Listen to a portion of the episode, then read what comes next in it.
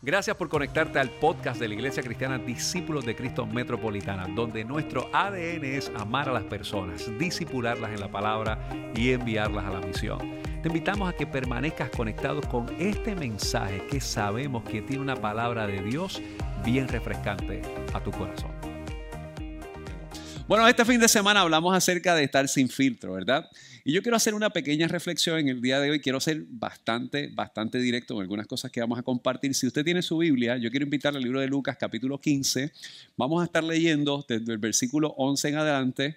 Esta es una parábola, o esta es una historia, es una parábola, acabo de decirlo, bien, bien, bien conocida. Posiblemente usted la puede decir hasta de memoria, pero yo quisiera volver a leerla quiero hacer algunos planteamientos acerca de ella y quiero ver cómo esto amarra lo que nosotros hemos hablado esta, este fin de semana en la experiencia de la juventud de la iglesia. Y no solamente es un tema para la juventud, es para muchos de nosotros y de nosotras en cómo enfrentamos las diversas dinámicas de la vida. Lucas capítulo 15, versículo 11, me refiero a la parábola del hijo pródigo, o algunos le llaman el hijo perdido, ¿verdad? Eh, la voy a estar leyendo en la nueva traducción viviente. Quisiera que presten mucha atención a lo que vamos a estar diciendo. Dice la escritura de la siguiente manera. Para ilustrar, para ilustrar mejor esta enseñanza, Jesús les contó la siguiente historia. Un hombre tenía dos hijos. El hijo menor le dijo al padre, quiero la parte de mi herencia ahora, antes de que mueras.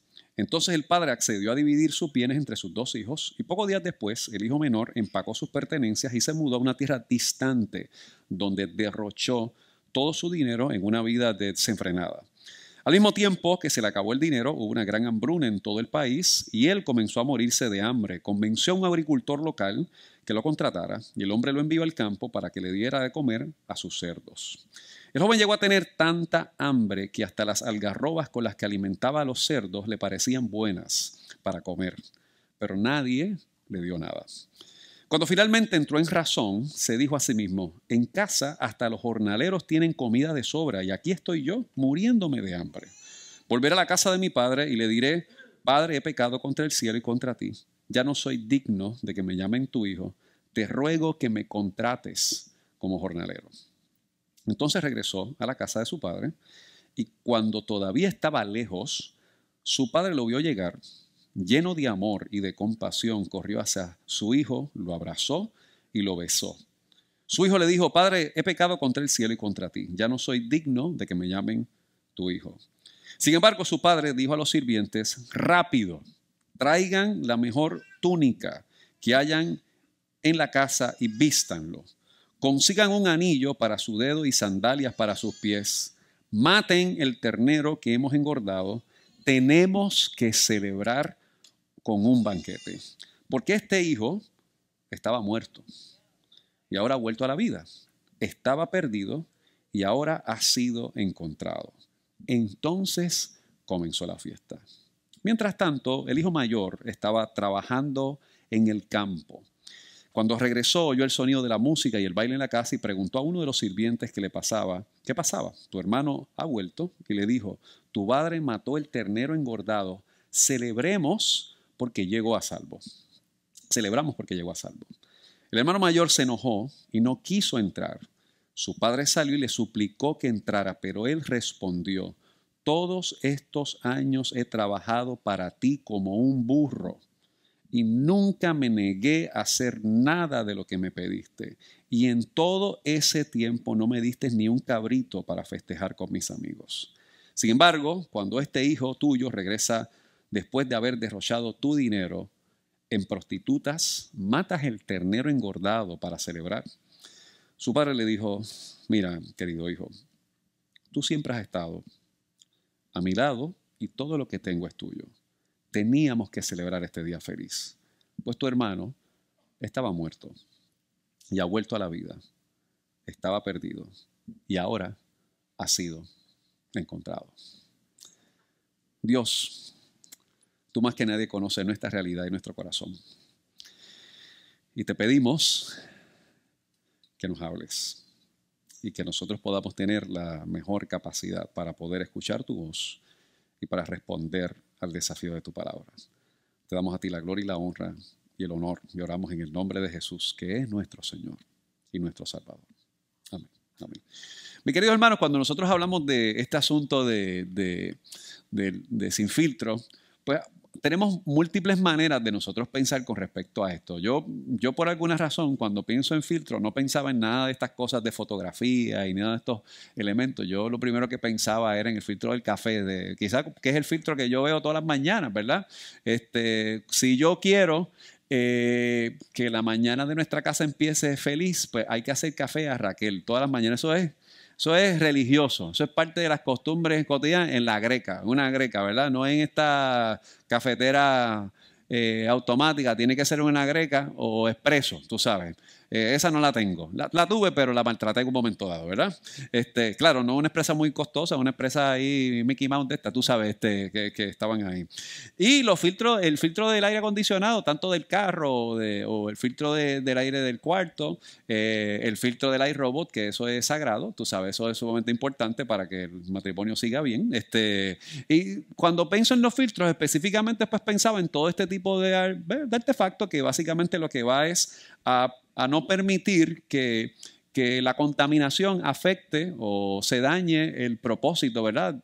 que se ha desarrollado con la tecnología que sea, sea café, sea aire acondicionado, sea una, eh, una aspiradora, lo que sea. Esos filtros, básicamente su propósito en particular es proteger que eso no se vaya afectando, no se vaya deteriorando en el camino. Eh, y nosotros nos fuimos eh, este fin de semana o este sábado a, la experiencia de Morton, hablamos específicamente el viernes en un, Facebook Live, y allí los muchachos la pasaron espectacular. La realidad es que estuvimos allí eh, compartiendo con el Señor y, estando allí en las, en las tres cruces, esa, esa ese atardecer allí maravilloso. Eh, también es verdad que teníamos el sol de frente y estamos achicharrados, ¿verdad? Pero por estas cosas pues no las podemos, no las podemos evitar. Eh, hace falta que los pinos vuelvan a hacer esa sombra que, antes nos hacían allí.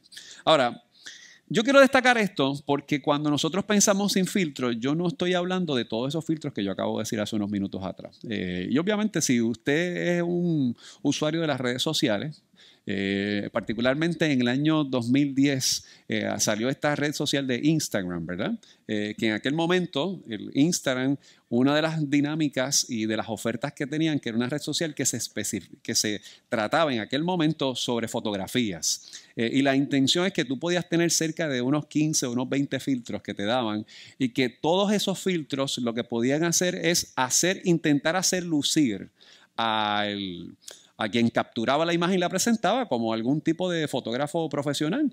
Que la realidad, que es una foto de, una, de, un, de, de, unos píxeles muy reducidos, así que tú podías hacer una foto que la pudieses compartir en alguna plataforma digital que se viera bien, pero ahí allá agrandarla y hacer algún tipo de impresión, pues se iba a ver, eh, como decimos en español, pixelear, tú sabes, no se iba a ver bien porque obviamente la calidad de la imagen no, estaba, eh, no está diseñada para la impresión, sino obviamente para la distribución digital de, la, de, todas estas cosas. Y, y, bueno, yo me acuerdo en aquel momento, 2012, 2013, que específicamente habían personas que tomaban fotografías de Instagram y hasta las vendían.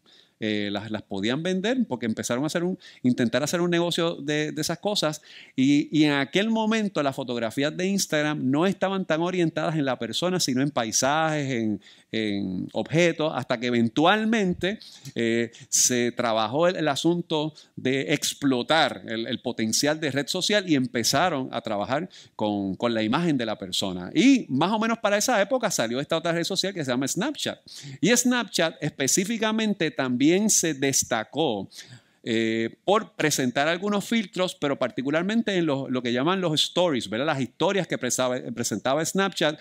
Y los filtros de Snapchat pues tendían a ser un poquito más graciosos, ¿verdad? Este, la intención de Snapchat es que tienen estas cuestiones de los perritos y de las flores o de los maquillajes y eventualmente, ¿verdad? Esta, esta charla no es de redes sociales, no es la intención, pero ya después Instagram fue comprado por Facebook, hicieron una serie de modificaciones, ahora también tienen el asunto de los stories, de hecho Instagram ha sobrepasado todo aquello que Snapchat tenía en aquel momento, eh, pero el asunto es que se destacó como una red social con la intención de dar unos filtros para mejorar la apariencia tanto de la imagen en fotografía o en video que el observador podía tener en aquel momento. Y curiosamente, cerca del año 2013 y 2014 hubo un hashtag que se desarrolló con Instagram que empezó a ser más popular y es que se utilizaba no filter, ¿verdad? O sin filtro.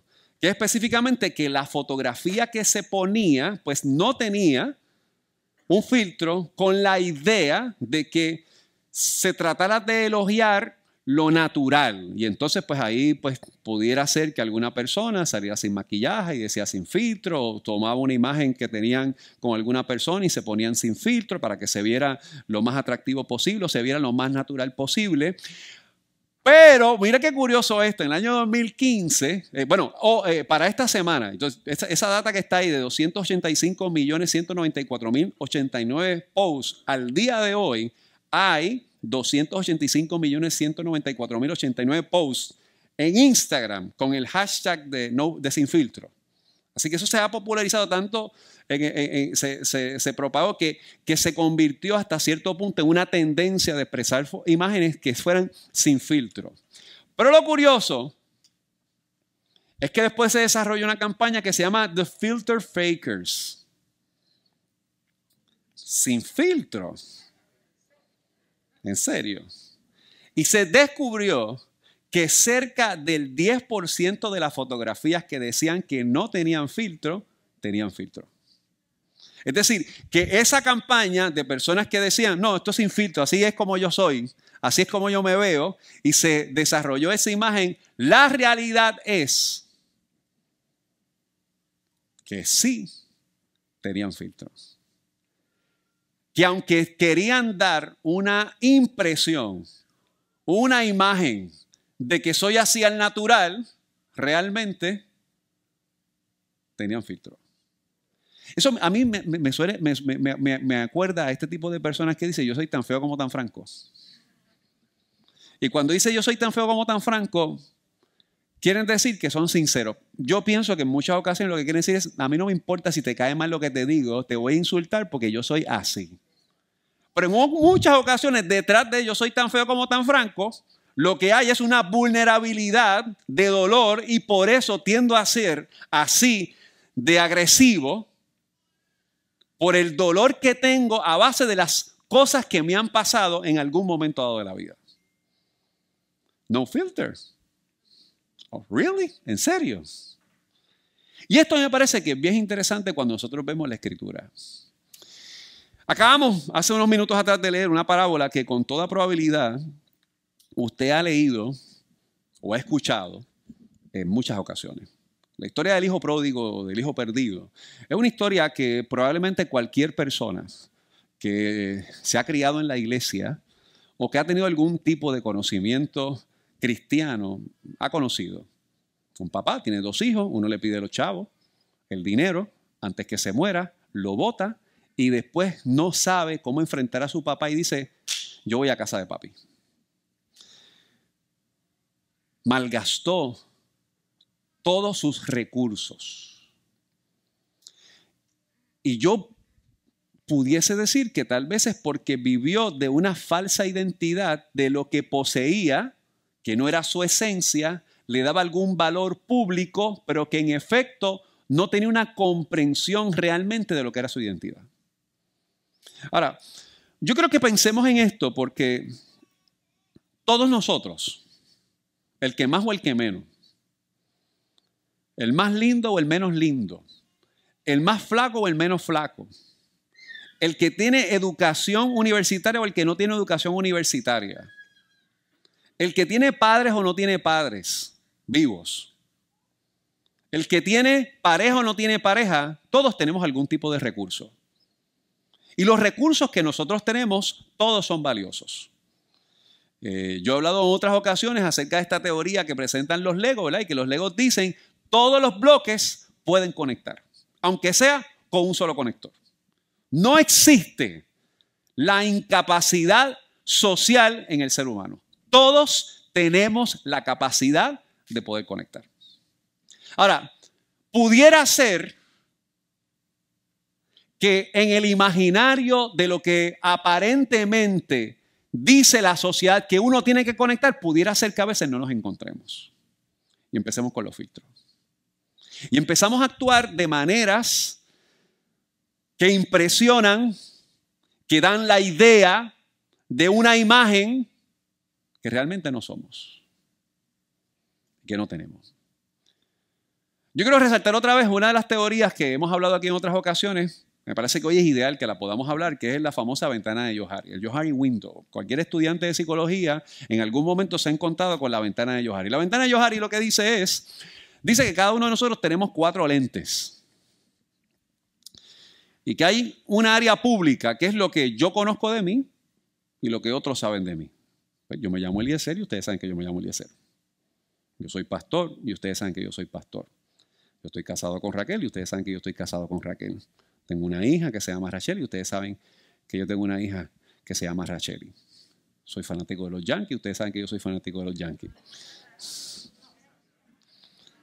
Hasta la muerte, y hablo desde la muerte, de hecho.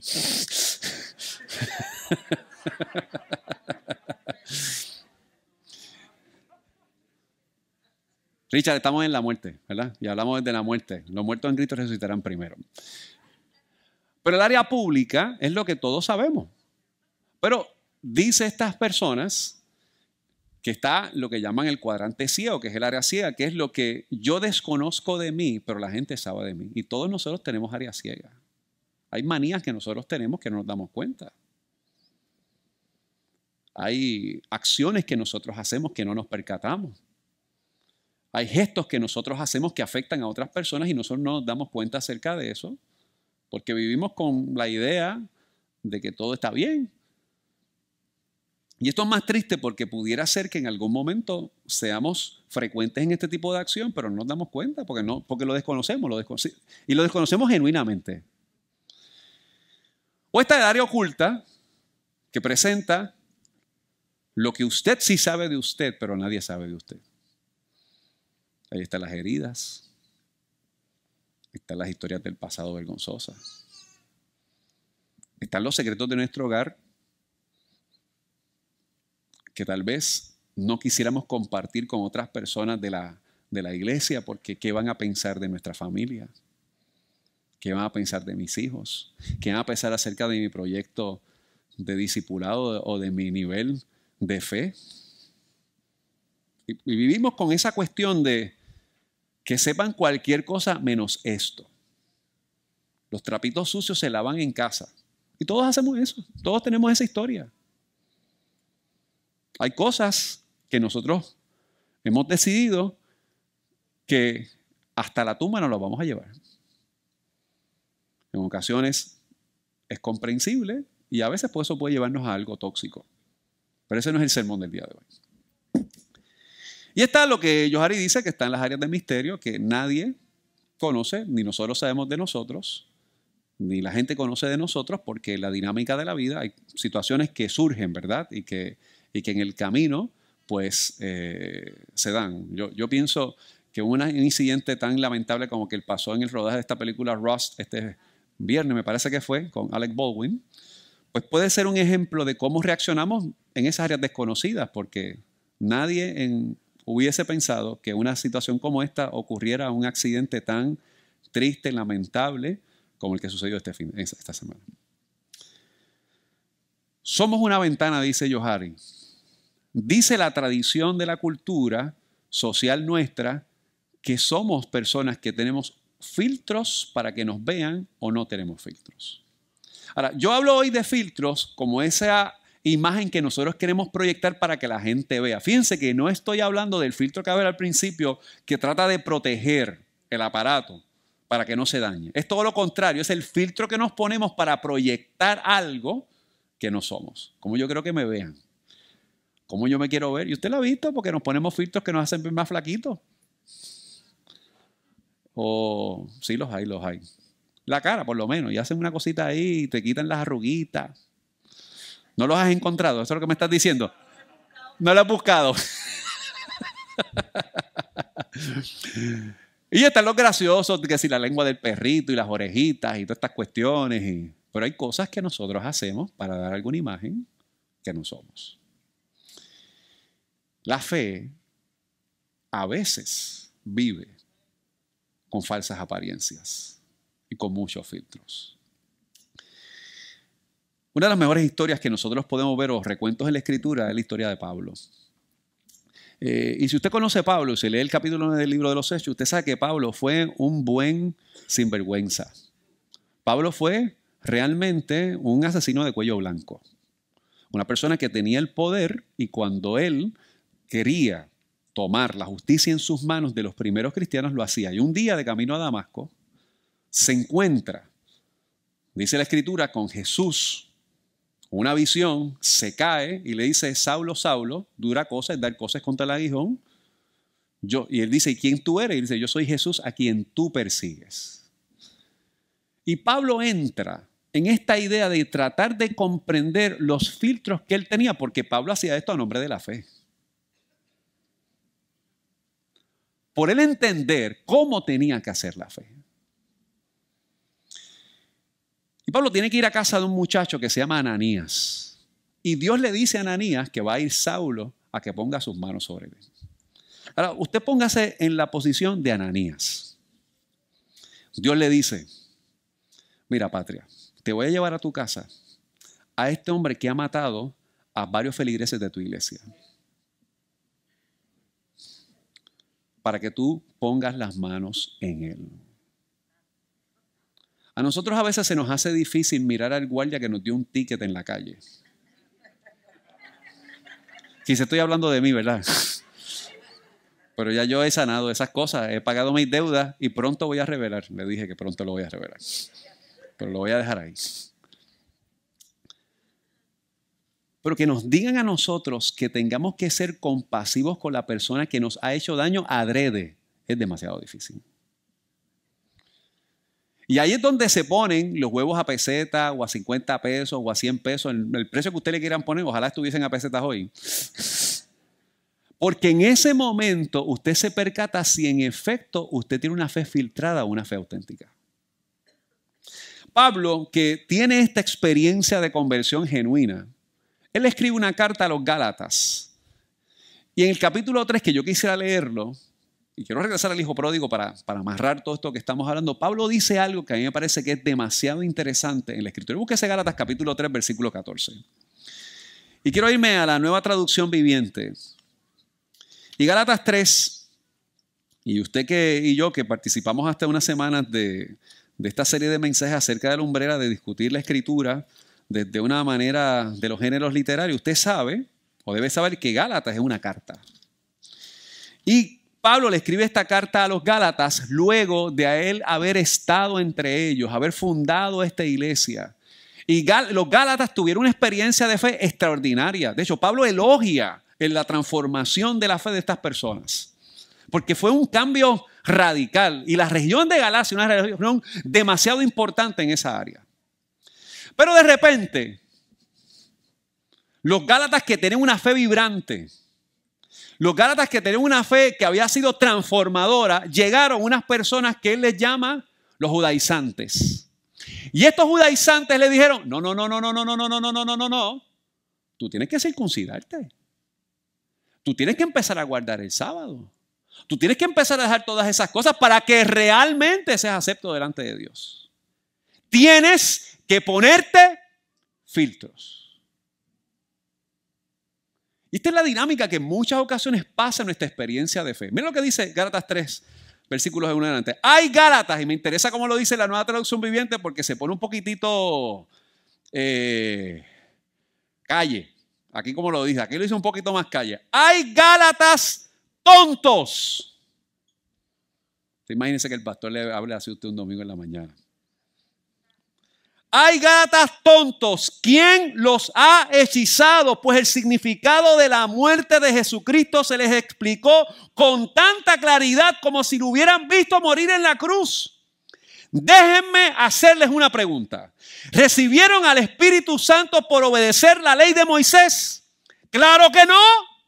Recibieron al Espíritu porque creyeron el mensaje que escucharon acerca de Cristo. ¿Será posible que sean tan tontos.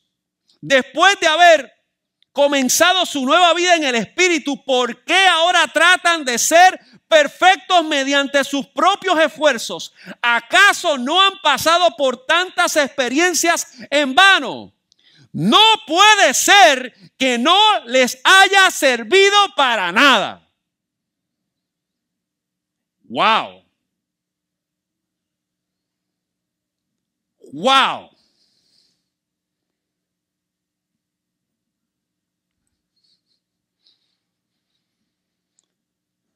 Y aquí es que yo creo que usted y yo tenemos que ser lo suficientemente sinceros y sinceras con nosotros mismos de cómo vivimos la fe.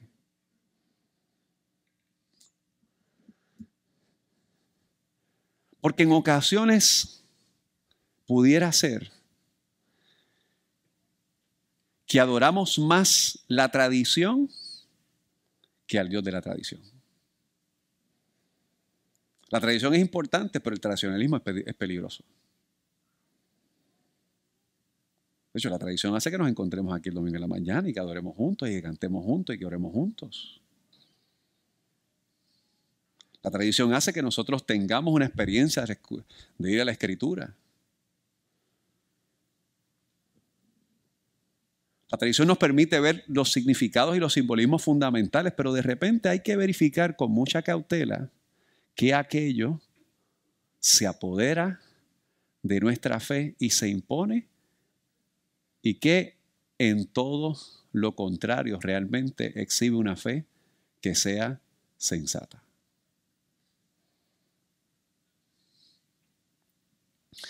En ocasiones, yo, yo creo que a veces hasta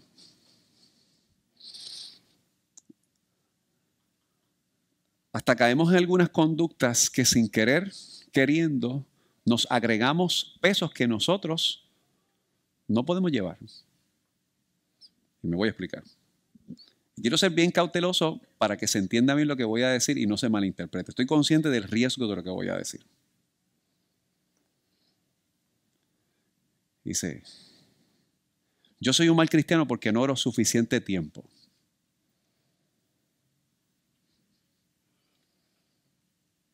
Y utilizamos la expresión de Jesús cuando dice, no oran conmigo ni una hora, que eso tiene alguna explicación teológica.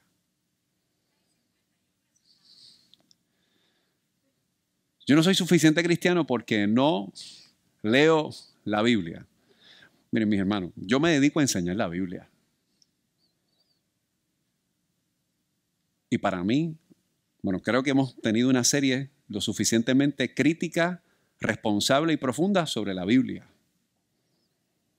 Y yo creo que usted debe leer la Biblia todos los días.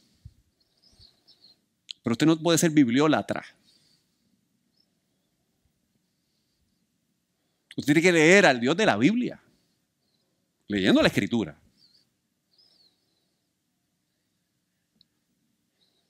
Hay un libro que escribió Mike Giaconelli, Messy Spirituality. Uno de los mejores libros que yo he leído con respecto al tema de la espiritualidad. Y en ocasiones a veces nuestra fe se vuelve tóxica porque se mide a base de cantidad y no de calidad. Yo creo que la calidad llega a la cantidad, pero no siempre la cantidad se refleja en la calidad.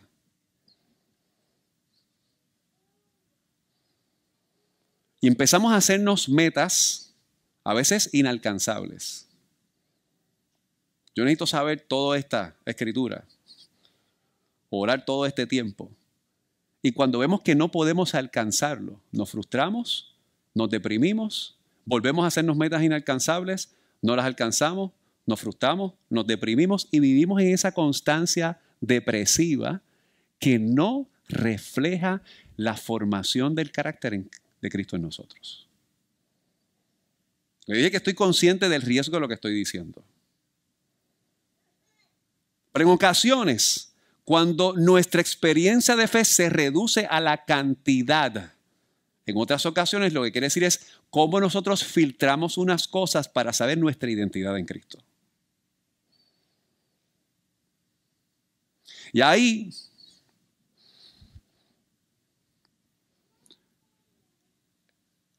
los judaizantes se apoderan de nosotros. Y Pablo habla con esta gente y le dice, pero yo no puedo entender esto. De repente ahora yo no soy suficientemente digno para ser un promotor de la buena noticia del Evangelio porque no sé lo suficiente. Es que tengo que hacer esto. Es que tengo que circuncidarme. Es que tengo que guardar y como no observo tales tradiciones, que realmente la escritura nos dice que son esclavizantes, no las hago. Yo por lo menos estoy diciendo, peje, Pablo se tiró tontos. Y si usted busca Reina Valera, necios, insensatos, tardos de corazón. Dice, fueron hechizados. En otras palabras, sin darse cuenta, lo que están haciendo es algo más orientado a culturas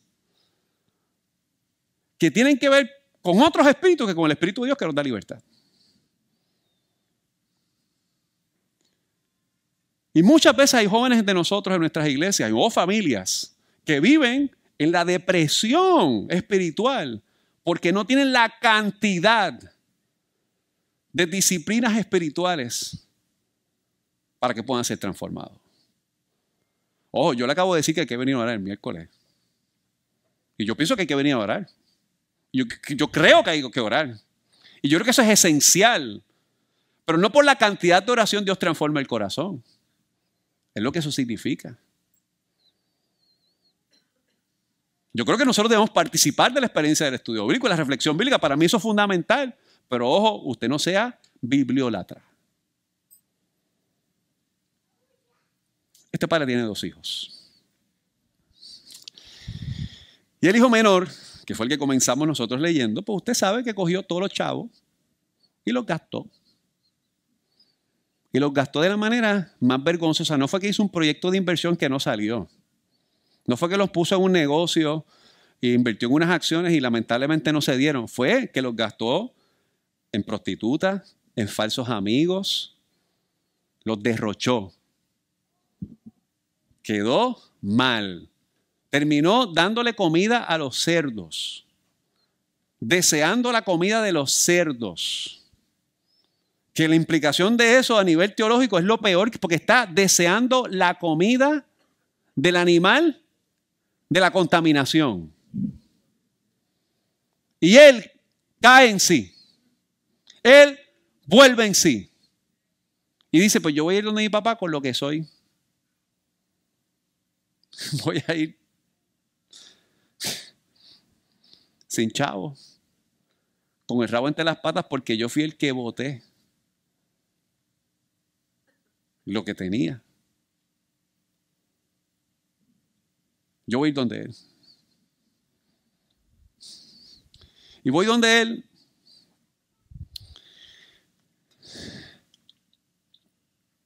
Y el Padre, cuando lo ve de lo lejos, va y corre donde Él. Lo besa y lo abraza.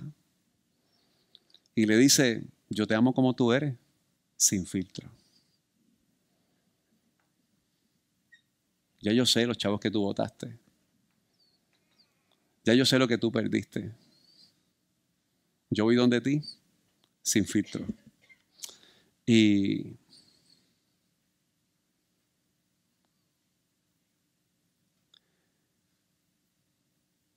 su padre ordena hacer una fiesta, pero su hermano, que tenía filtros de religiosidad, se molesta de la obra que Dios estaba haciendo en ese muchacho. Porque no entendía la obra de la cruz. No entendía lo que se había clavado en la cruz. Ayer nuestros chicos y chicas en esa cruz clavaron de manera simbólica aquellas cosas que le detienen aquellas cosas que son obstáculos que afectan su fe, que oprimen su corazón, que afectan su vida y que a veces han estado escondiendo por los filtros de la vida, como los tenemos todos. Pablo le dice a los Gálatas, yo les enseñé lo que es la cruz, pero pareciera que ahora hay algo más importante que la cruz. La pregunta que yo quiero hacerte hoy es, ¿qué esconde detrás de tu apariencia? ¿Qué escondes?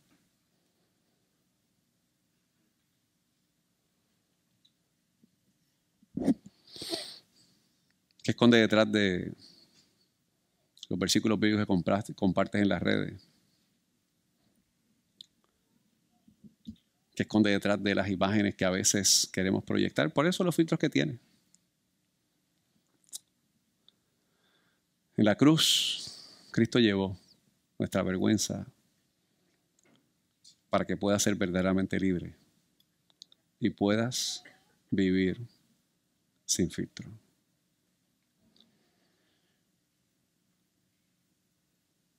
Mi hermano, cuando usted pone un peso que no se puede llevar, cuando usted agrega un peso que no se puede cargar,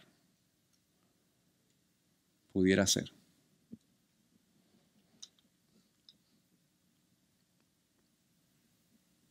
que estamos pecando. Por imponerle a otros o imponernos a nosotros algo que nos esclaviza y que no nos da verdadera libertad.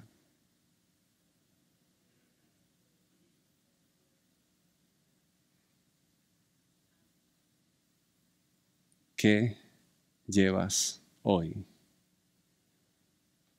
que avergüenza tu corazón? y no te permite vivir con verdadera libertad. En la cruz, Cristo llevó nuestro pecado. Cristo llevó nuestra vergüenza. No fue en la circuncisión. No fue en la tradición de la ley. No fue en las costumbres de la religión fue en la obra de Cristo Jesús que se cumple su propósito para tu corazón. Yo te invito a que bajes tu rostro en este momento. Y quiero pedirte con el mayor respeto y con la mayor honestidad y con la mayor sinceridad que ahí donde estás identifiques qué posibles filtros tienes sobre tu vida en el día de hoy. Gracias por haberte conectado a nuestro podcast de la semana de la Iglesia Discípulos de Cristo Metropolitana. Te invitamos a que continúes conectado con nosotros en nuestra página de internet que es www.icdcmetro.com y que sigas compartiendo este mensaje a través de Facebook, Twitter, YouTube e Instagram. Gracias por haber estado con nosotros. Dios te bendiga.